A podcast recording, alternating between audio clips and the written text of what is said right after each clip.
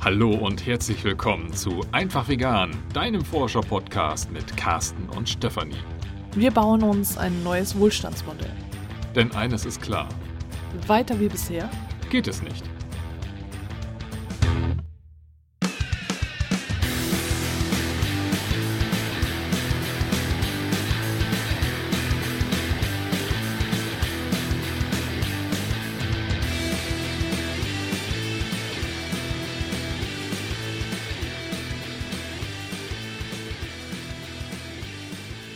Diese Folge ist eigentlich kein Baustein für ein neues Wohlstandsmodell, sondern ist äh, die Antwort auf einen Themenwunsch von Sabrina, die sich äh, gewünscht hat, dass wir mal über das Thema Mitarbeiter in Schlachthäusern sprechen.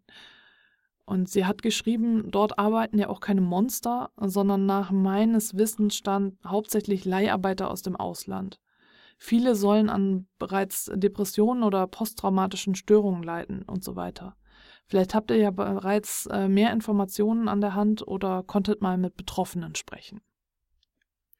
Wir haben das Thema aufgegriffen, obwohl wir eigentlich keine direkten Betroffenen sprechen konnten. Ich habe auch den Eindruck, dass das schwierig ist, an solche Personen heranzutreten, aus unterschiedlichen Gründen. Wir haben aber trotzdem so ein bisschen Hintergrundmaterial ja mal angeguckt oder angehört und sind der Meinung, dass wir da zumindest mal, und wenn es auch nur eine kurze Folge wird, aber das einmal thematisieren, weil ich, ich schließe mich da Sabrina an. Das ist ein sehr wichtiges Thema, ein sehr interessantes Thema. Und ähm, ja, man ist immer sehr verleitet zu glauben, das sind alles Mörder, die da in diesen Schlachthäusern und Schlachthöfen arbeiten. Das ist halt nicht der Fall. Und äh, das mal ein wenig zu relativieren und, ähm, ja, ich will nicht sagen, ins rechte Licht zu rücken, sondern einfach nur mal darzustellen oder mit dem Wissensstand darzustellen, wie es denn ähm, wahrscheinlich eher zutrifft, halte ich schon für sehr, sehr wichtig. Ich glaube, ich habe das erste Mal so bewusst über Schlachthof-Mitarbeiter gelesen in dem Buch von Melanie Joy über Kanismus, also das, wenn, warum wir Hunde streicheln, Kühe anziehen und Schweine essen. Nee, wie, ja, ja irgendwie so. Ja. ja. du weißt, was ich meine. Oder andersrum, Schweine essen, Kühe anziehen. Äh, du weißt, welches Buch ich meine. Da ist es, finde ich, sehr drastisch dargestellt. Da waren, da will ich auch überhaupt gar nicht mehr dran denken, was die äh, MitarbeiterInnen da teilweise erzählt haben, was sie mit den Tieren angestellt haben und so. Das äh, hat mich in dem Moment ganz, ganz stark schockiert und äh, mitgenommen. Und äh, ja, auch da wurde schon gesagt, dass äh, die MitarbeiterInnen hm, teilweise oder meist halt gar nicht wirklich freiwillig da arbeiten. Äh, dann hat Carsten einen Vortrag zu dem Thema besucht, also MitarbeiterInnen an Schlachthöfen. Äh, Carsten hat eine Doku angesehen, von der er meint, dass wir die schon mal angesehen haben, aber ich kann mich nicht mehr dran erinnern. Und äh, wir haben noch einen kleinen Ausschnitt aus dem Buch ähm, also dieses Dossier von der Heinrich Böll Stiftung Tiere, Fleisch und Ich, da ist es auch ein Teil davon, also ein ganz kleiner Teil, eine Doppelseite, bezieht sich auch eben auf die Schlachthofmitarbeiterinnen. Ja, und ein bisschen Autobiografie kommt auch noch mit hinzu, wobei das relativ indirekt ist. Ähm, ich bin damals aufgewachsen in einem Umkreis, in einem Landkreis, der ja heute mit zu dem Schweinegürtel in Deutschland gehört. Äh, Schweinegürtel, das sind so zwei, drei Landkreise im äh, äh, nördlichen Deutschland, ähm, wo sehr intensiv ja Massentierhaltung betrieben wird. Und ähm, im Alter von 14 habe ich meinen ersten Ferienjob aufgenommen. Da war ich stolz wie, wie Hulle, dass ich arbeiten gehen durfte und mir ein paar D-Mark damals noch dazu verdienen konnte. Und das war in einer Putenzerlegerei. Da sind die Tiere aber schon geschlachtet angeliefert worden und wurden halt nur noch zerlegt, äh, wobei man da natürlich trotzdem noch mit dem toten Tier in Kontakt gekommen äh, ist.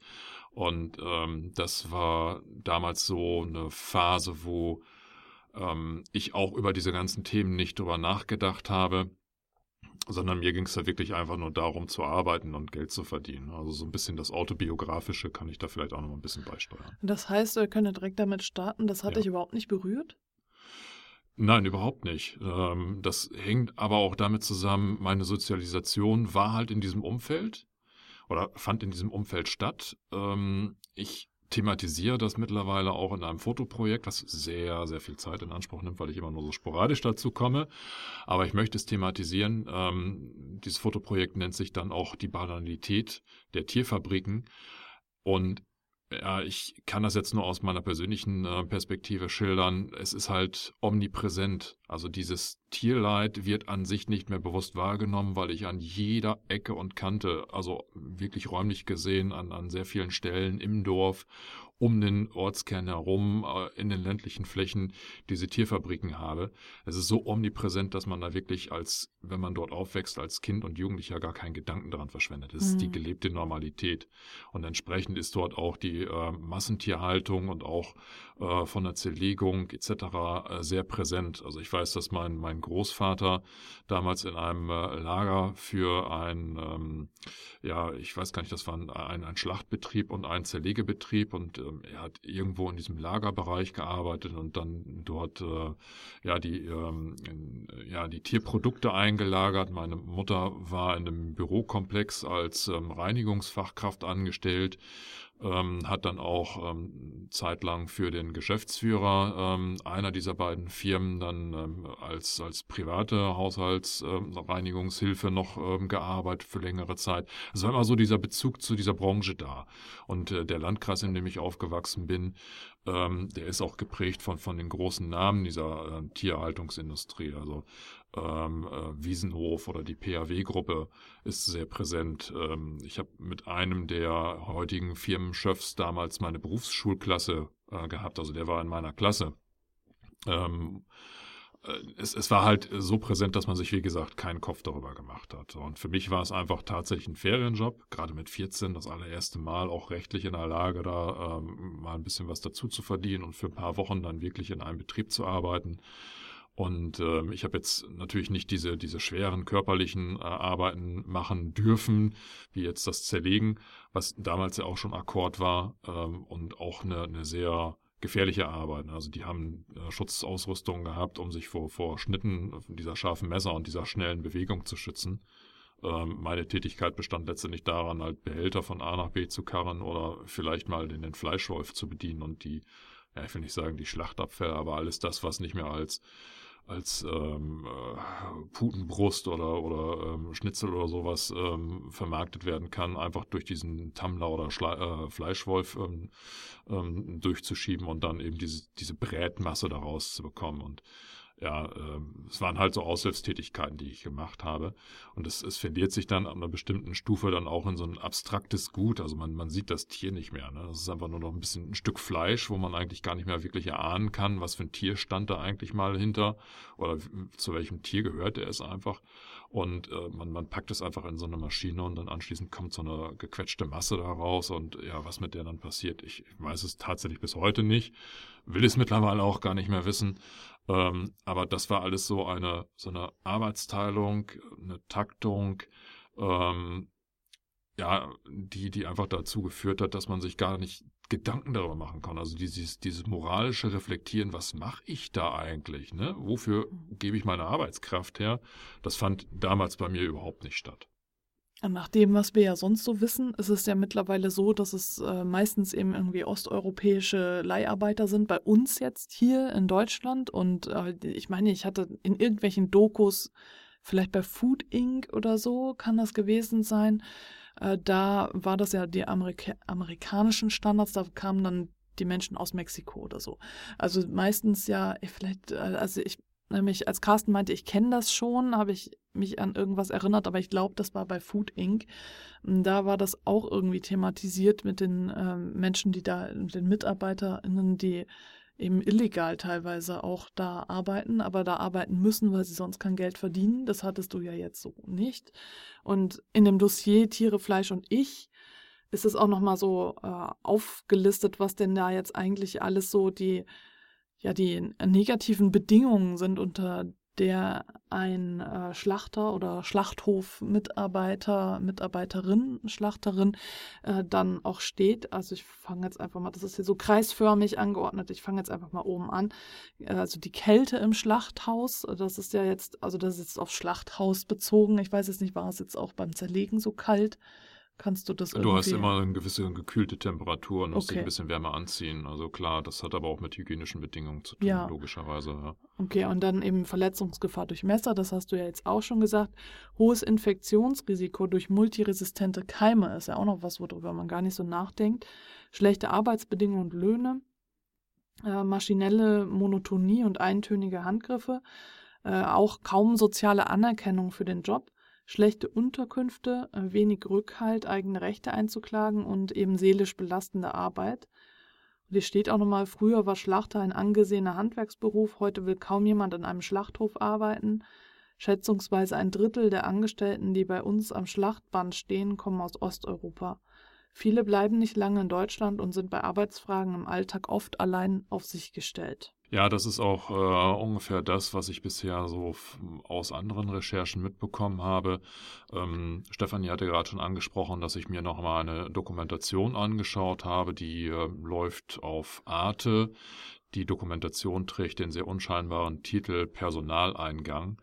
Ich weiß jetzt nicht ganz genau, warum man ausgerechnet diesen Begriff gewählt hat. Ähm, es handelt sich dort wirklich um eine Begleitung von Schlachthofmitarbeitern, um deren Arbeitswelt äh, und ähm, ja, der, deren Arbeit an sich auch nochmal ein bisschen präsenter zu gestalten oder zu zeigen.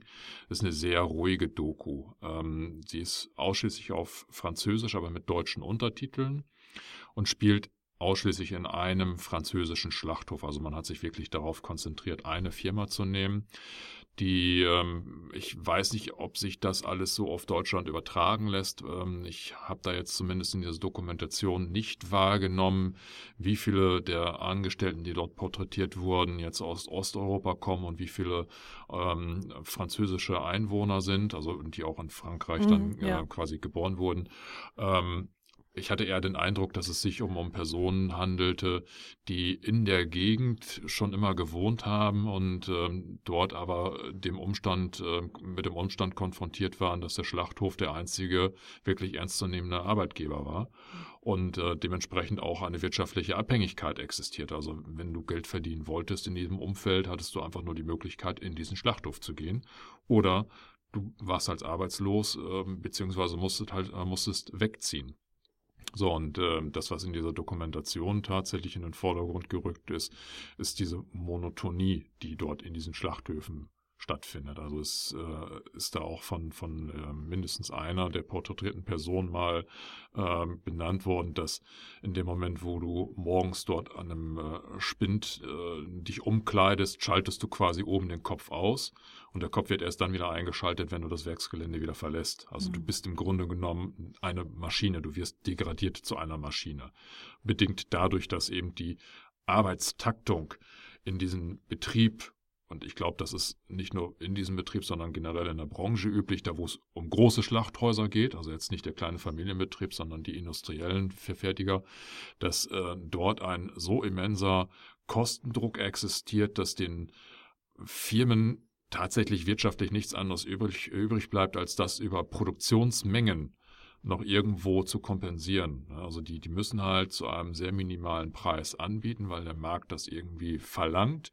Und das kann man halt im, äh, ja, im wirtschaftlichen Sinne nur dadurch ähm, realisieren, dass ich die Maschine schnell laufen lasse und der Mensch muss sich diesem Takt dann fügen. Und das ist dann auch von, von anderen Personen ähm, bestätigt worden. Da gab es einen Meister, der, wenn ich das jetzt richtig in Erinnerung habe, dann auch irgendwann mal aus dem Unternehmen rausgemobbt wurde.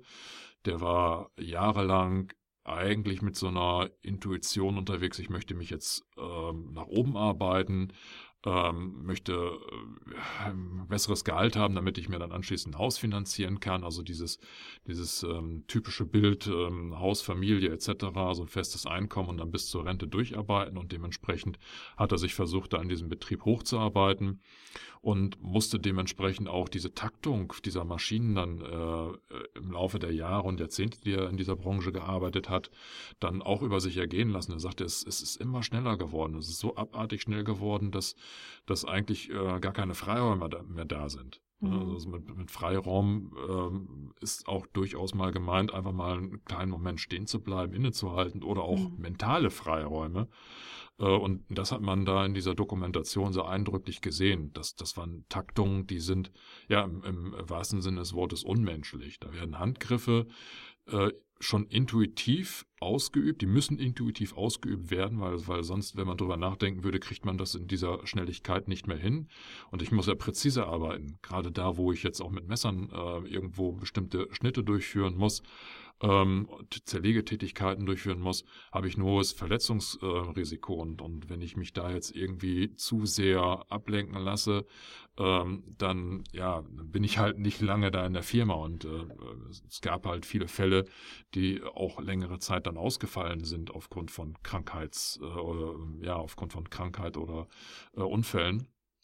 Wobei da fällt mir ein, also Krankheit heißt jetzt nicht ausschließlich, ich habe mich jetzt irgendwie aktiv verletzt, sondern durch diese monotone Arbeit sind oftmals auch Gelenke mhm, betroffen okay. gewesen. Ne, dass, dass da einige Arbeiter dann Verschleiß in den Gelenken hatten, Entzündungen, mhm. Entzündungen mhm. auch, keine Ahnung, der eine hatte einen äh, Mittelhandknochen ähm, gebrochen, konnte längere Zeit nicht arbeiten ähm, weil er eben die ganze Zeit am Tag irgendwo, keine Ahnung, einen Gegenstand, ein Messer oder was auch immer festhalten musste, hm. was dann extrem anstrengend ist.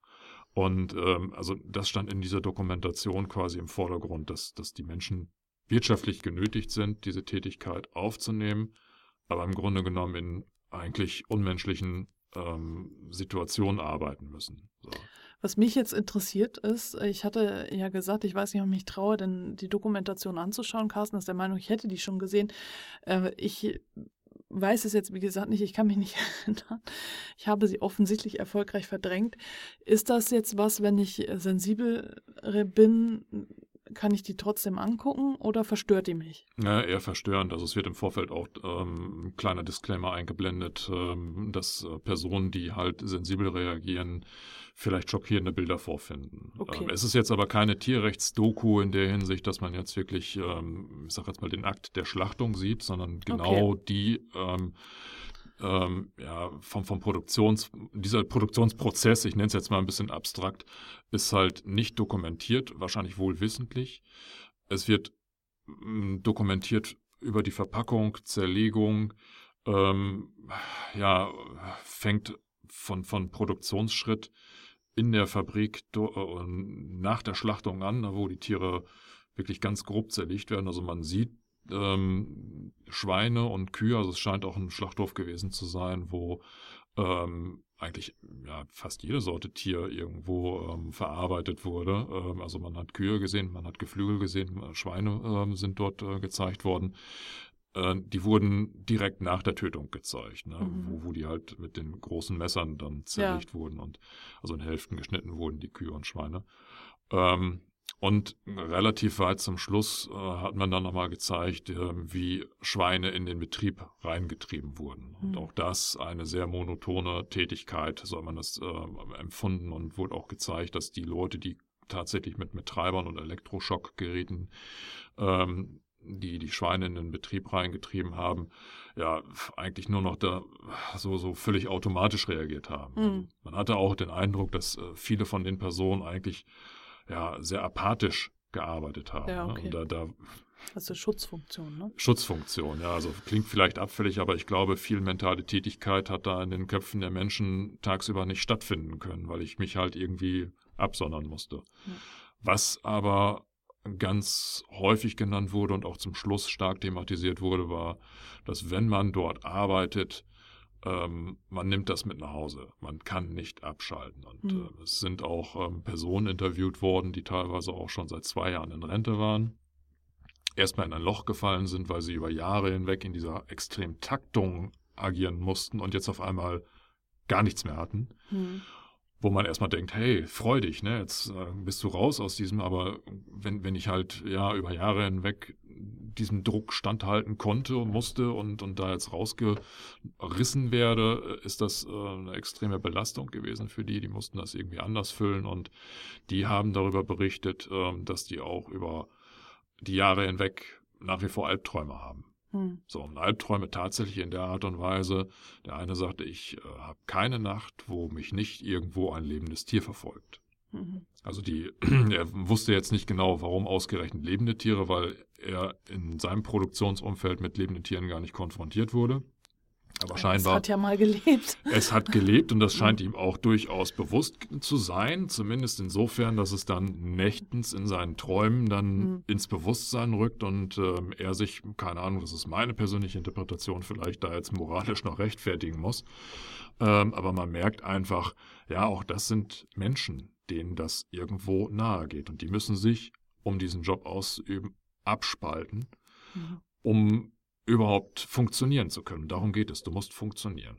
Und hast du ergänzend aus dem Vortrag noch irgendwas, was anders, also noch irgendwelche anderen Erkenntnisse? Weil im Grunde ist es ja tatsächlich auf jeden Fall das, was wir vorhin schon gesagt haben, was in dem Dossier eben steht, sind diese Faktoren, die sehr belastend sind, was bei einer veganen Gesellschaft ja dann entfallen würde. Es würde viele Menschen auch befreien.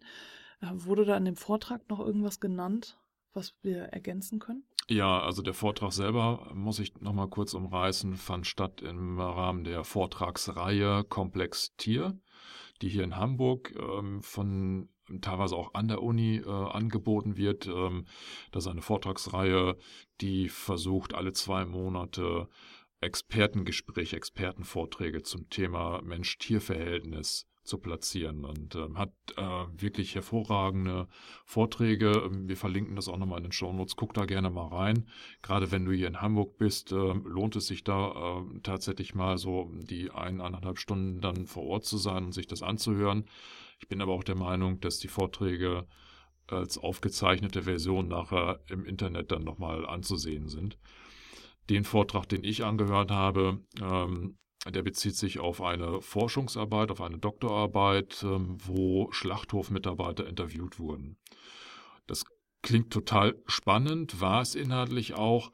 Ähm, was ich erst abends dann, als ich dort saß, mitbekommen habe, war, dass das Volumen, das hatte ich mir ein bisschen größer vorgestellt. Also es waren letztendlich 13 Interviews, 13 sehr ausführliche Interviews, die dort geführt wurden mit Schlachthofmitarbeitern. Und es waren ähm, relativ aus ich mag dem jetzt Unrecht tun, aber ähm, aus meiner Sicht relativ wenig Betriebe, ähm, die interviewt werden konnten. Man muss dazu sagen, es war halt jemand, der seine Doktorarbeit geschrieben hat, der hat das persönlich gemacht. Der hat sich also wirklich dort hingesetzt, hat sich dann versucht, mit den Betrieben in Verbindung zu setzen, um Personen zu identifizieren, die bereit sind für solche Gespräche und hat dann die Gespräche selbst durchgeführt. Mhm. Er selbst ist vegan, auch kein unbekanntes Blatt in der Szene. Mhm. ähm, aber ähm, hat das eben aus Eigenleistung gebracht. Deswegen ist das eine, eine wirklich sehr anerkennenswerte ähm, Leistung, die er da ähm, ja, erbracht hat. Ähm, ich hatte aber im Vorfeld tatsächlich so den Gedanken, oh, große Studie, keine Ahnung, wie viel, 100 mhm. Mitarbeiter, oder, ja, wenn ja. man da einfach nur sieht, okay, geht um eine Studie, Interviews oder Schlachthofmitarbeiter, dann denkt man, das ist ein ganz großes Ding, was da gedreht wird.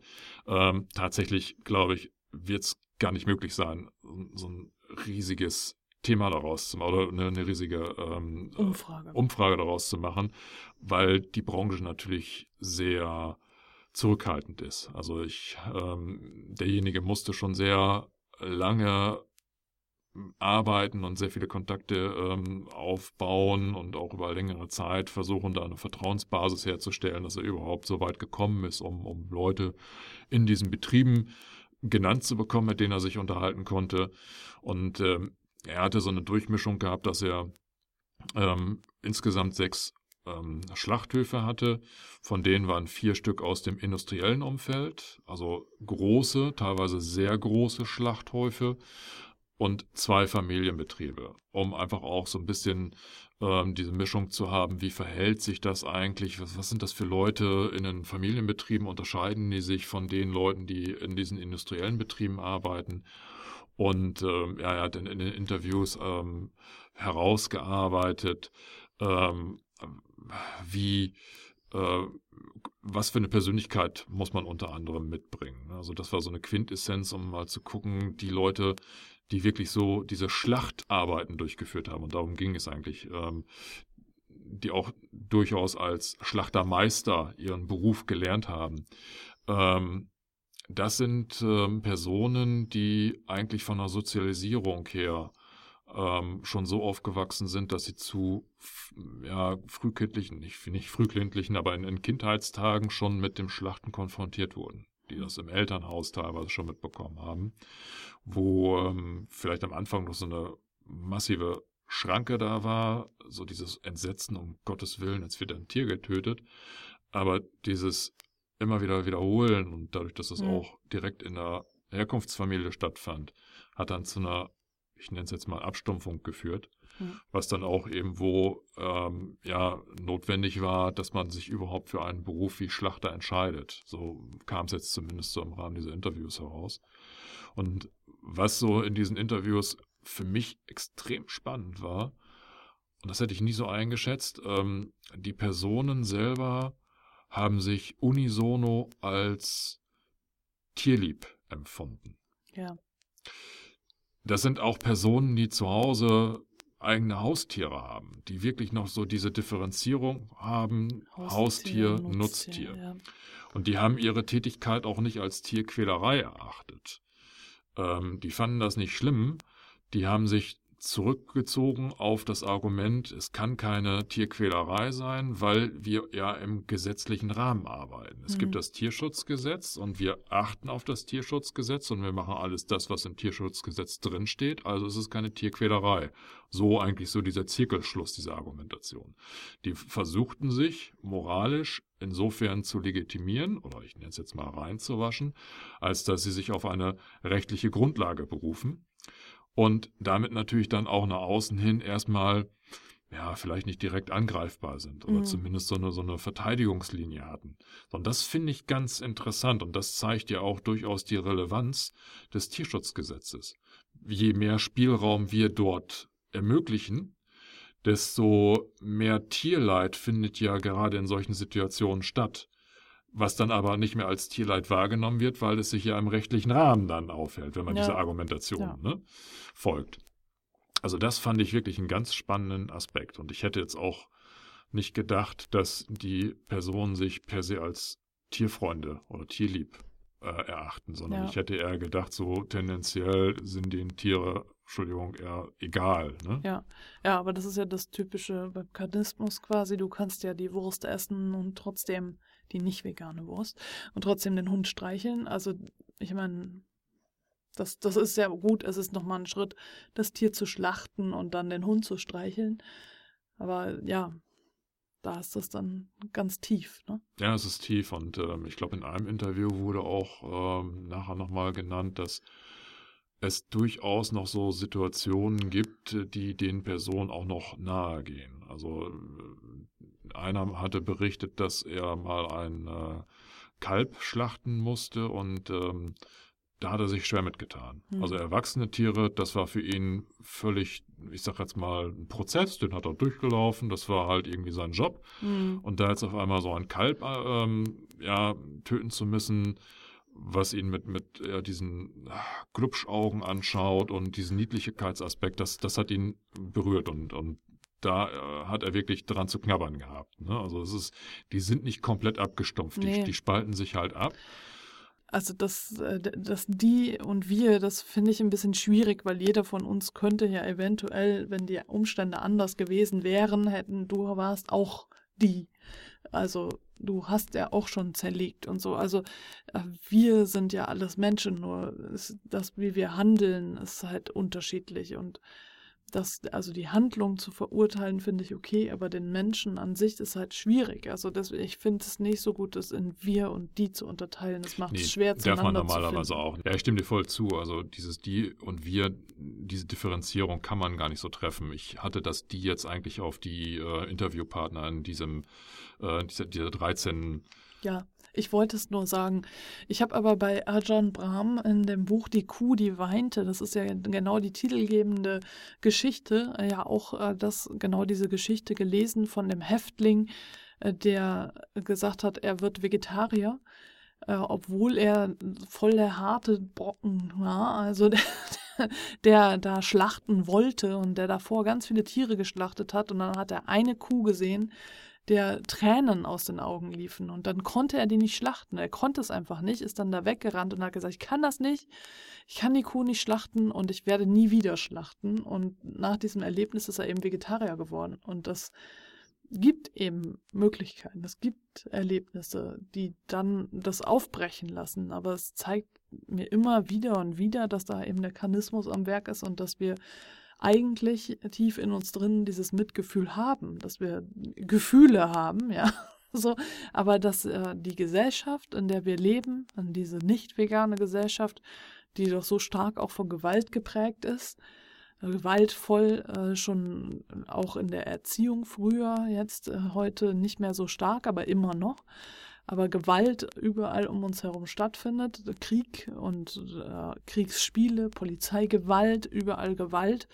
Schule, Schulgewalt, ähm, also jetzt nicht im Sinne von Rohrstock, sondern wirklich Disziplinierung und Disziplinarmaßnahmen, dass äh, das alles diese Gesellschaft auch uns dazu bringt, so zu handeln. Ne? Und wenn wir das in Frage stellen und wenn es Momente gibt und wenn es die Möglichkeit gibt, dass wir diese Verkrustungen irgendwie lösen können, dann äh, machen wir das auch. Ja, genau. Und was in dieser Studie da aufgefallen ist, dass es eben gewisse ähm, Mechanismen gibt, äh, um sich stärker abzuschotten, um das nicht so an sich herankommen zu lassen. Ne? Das ist einmal, was ich gerade aus der Doku schon äh, versucht habe zu transportieren, diese Taktung je schneller du machst, je abstrakter wird der Arbeitsschritt und je weniger mentale Kapazität hast du, um das reflektieren zu können.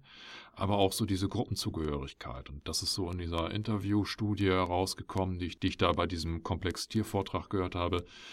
Das ist ja ein Berufszweig. So, und die Leute, die halten halt untereinander zusammen. Die haben einen Berufsethos. Und die berufen sich so ein bisschen auch äh, oder ab und an darauf, so, äh, ja, die Konsumenten wollen ja Fleisch und irgendjemand muss den Job ja machen. So, und wir sind, wir sind das halt, die diesen Job übernehmen. Das ne? ist auch Handwerk, ne? Es ist Handwerk, genau. Also so, so ein bisschen dieser Ethos und, und äh, dieses Zusammengehörigkeitsgefühl. Das sind natürlich alles so Mechanismen, die dann dazu führen, dass man diese moralische Perspektive vielleicht nicht so häufig oder vielleicht auch gar nicht mehr einnimmt. Also ich kann das ganz schlecht beurteilen. Also, ähm, aber ähm, da muss man natürlich auch ein bisschen drauf achten, dass man, ich sag jetzt mal, einem, einem Schlachtermeister vielleicht nicht direkt bei der Arbeit versucht zu konfrontieren mit solchen Themen, ähm, sondern äh, man muss da halt die unterschiedlichsten Zugänge suchen. Und mhm. ähm, ja, andere Personen mögen vielleicht äh, viel ja, schwerfälliger fällt mir gerade so ein, weil das ist ein falscher Begriff, aber brauchen vielleicht anderen Anspruch oder müssen häufiger mit dem Thema konfrontiert werden als ähm, Personen, die ein bisschen feinfühliger sind. Ne? Also ja, es ist äh, definitiv ein Prozess. Und äh, jeder und jede von uns, die ja jetzt vegan geworden ist, hatte ja so eine Art Erweckungsmoment. Und äh, das kann ja auch für SchlachthofmitarbeiterInnen der Fall sein, dass auch sie einen Erweckungsmoment haben. Und äh, Sabrina hatte ja in ihrer Frage, in ihrem Wunsch auch gesagt, dass es ja meistens ähm, osteuropäische Menschen sind, äh, die in ja prekär bezahlt werden, in einer prekären Lage auch sind. Und äh, davon war aber jetzt bei den Interviewpartnern nicht die Rede, oder? Den Nein, ähm, das kann aber auch damit zusammenhängen, dass die Interviewpartner vornehmlich deutsch sprechende Personen sind. Ob es jetzt wirklich, ähm, ich sage jetzt mal, Personen mit deutscher Staatsangehörigkeit sind oder hier Aufgewachsene, habe ich jetzt, weiß nicht, ob er es genannt hat. Ich kann mich aber daran erinnern, dass er meinte, er hätte eigentlich noch einen Interviewpartner extra gehabt den konnte er aber gar nicht verstehen. Okay. Also der Betrieb oder die Betriebe haben schon darauf geachtet, Personen in die Interviews ähm, zu bringen, die der deutschen Sprache mächtig sind. Dass da jetzt natürlich einer genannt wurde, der vom sprachlichen her gar nicht in der Lage gewesen ist, das Gespräch zu führen, äh, ist jetzt vielleicht ein Indiz dafür, ja. dass da doch eben Osteuropäische sind, die ähm, es, ist ja jetzt keine Vermutung, sondern das kann man ja äh, an vielen Stellen nachlesen, dass das so ist. Aber ähm, dass jetzt gerade äh, dieser Fakt in der Studie nicht betrachtet werden konnte, weil eben äh, ja notwendigerweise deutsch oder vielleicht sogar englischsprachige Personen benötigt wurden. Ja. Kann ja auch sein, dass gerade weil sie halt illegal sind und vielleicht auch überhaupt nicht verstanden haben, worum es geht, äh, weil sie der Sprache nicht mächtig waren, äh, dass sie deswegen halt nicht genannt wurden oder weil die Betriebe nicht darauf aufmerksam machen wollten, dass es so viele schlecht bezahlte MitarbeiterInnen gibt. Richtig, das kann natürlich auch ein Indiz sein. Also Betriebe in der Branche sind natürlich schon alleine dadurch angreifbar, dass eben prekäre Arbeitsverhältnisse existieren und die muss ich natürlich dann, und sei es jetzt auch in einer Doktorarbeit, nicht unbedingt nach außen so präsentieren. Mhm. Es ist aber insgesamt ein extrem spannendes Thema und ähm, die paar Fragmente, die wir jetzt so zusammentragen konnten, die fand ich inhaltlich schon sehr bewegend. Und ähm, ja, könnt ihr mir vorstellen, da in Zukunft immer mal wieder irgendwie reinzustochern. Und äh, liebe Hörerinnen, liebe Hörer, wenn du da irgendwie noch mehr zu weißt, Quellen hast oder vielleicht sogar Personen kennst, die gerne darüber sprechen wollen oder sowas, bist immer herzlich willkommen. Schreib uns an, melde dich. Ähm, also wie gesagt, das Interesse bei mir zumindest ist extrem groß, da in Zukunft noch mal ein bisschen mehr zu erfahren. Ähm, gerade aufgrund meiner Biografie, die ich ja am Anfang schon präsentierte. Genau, wir wollten in dieser Folge einfach nur ähm, aufmerksam machen auf dieses Thema nochmal, dass es halt wichtig ist, sich auch damit auseinanderzusetzen und nicht zu sagen, die bösen Schlachthofmitarbeiterinnen, sondern eben zu sehen, das sind auch nur Menschen und teilweise sind es Menschen, die keine Wahl haben und äh, deswegen diesen Job ausüben müssen. Und wir wollen natürlich diese Folge nicht beenden, ohne uns zu bedanken. Und zwar bei den Leuten, die uns sponsoren. Bei unseren Steady-Unterstützern und Unterstützerinnen ganz, ganz herzlichen Dank. Ganz herzlichen Dank. Vielen, vielen Dank. Und wenn auch du von unseren Podcast-Folgen und allem, was ich so kostenlos mit von Herzen vegan anbiete, bisher profitiert hast und es gut findest, dann freue ich mich, wenn du auch Steady-Unterstützer oder Unterstützerin wirst und einen finanziellen Beitrag monatlich leistest. Du findest den Link zu der Steady-Seite immer hier unter der Folge oder in den Show Notes und ich freue mich sehr, wenn du vorbeischaust. In diesem Sinne. In der Metropolregion Hamburg sagt man Tschüss und auf Wiederhören.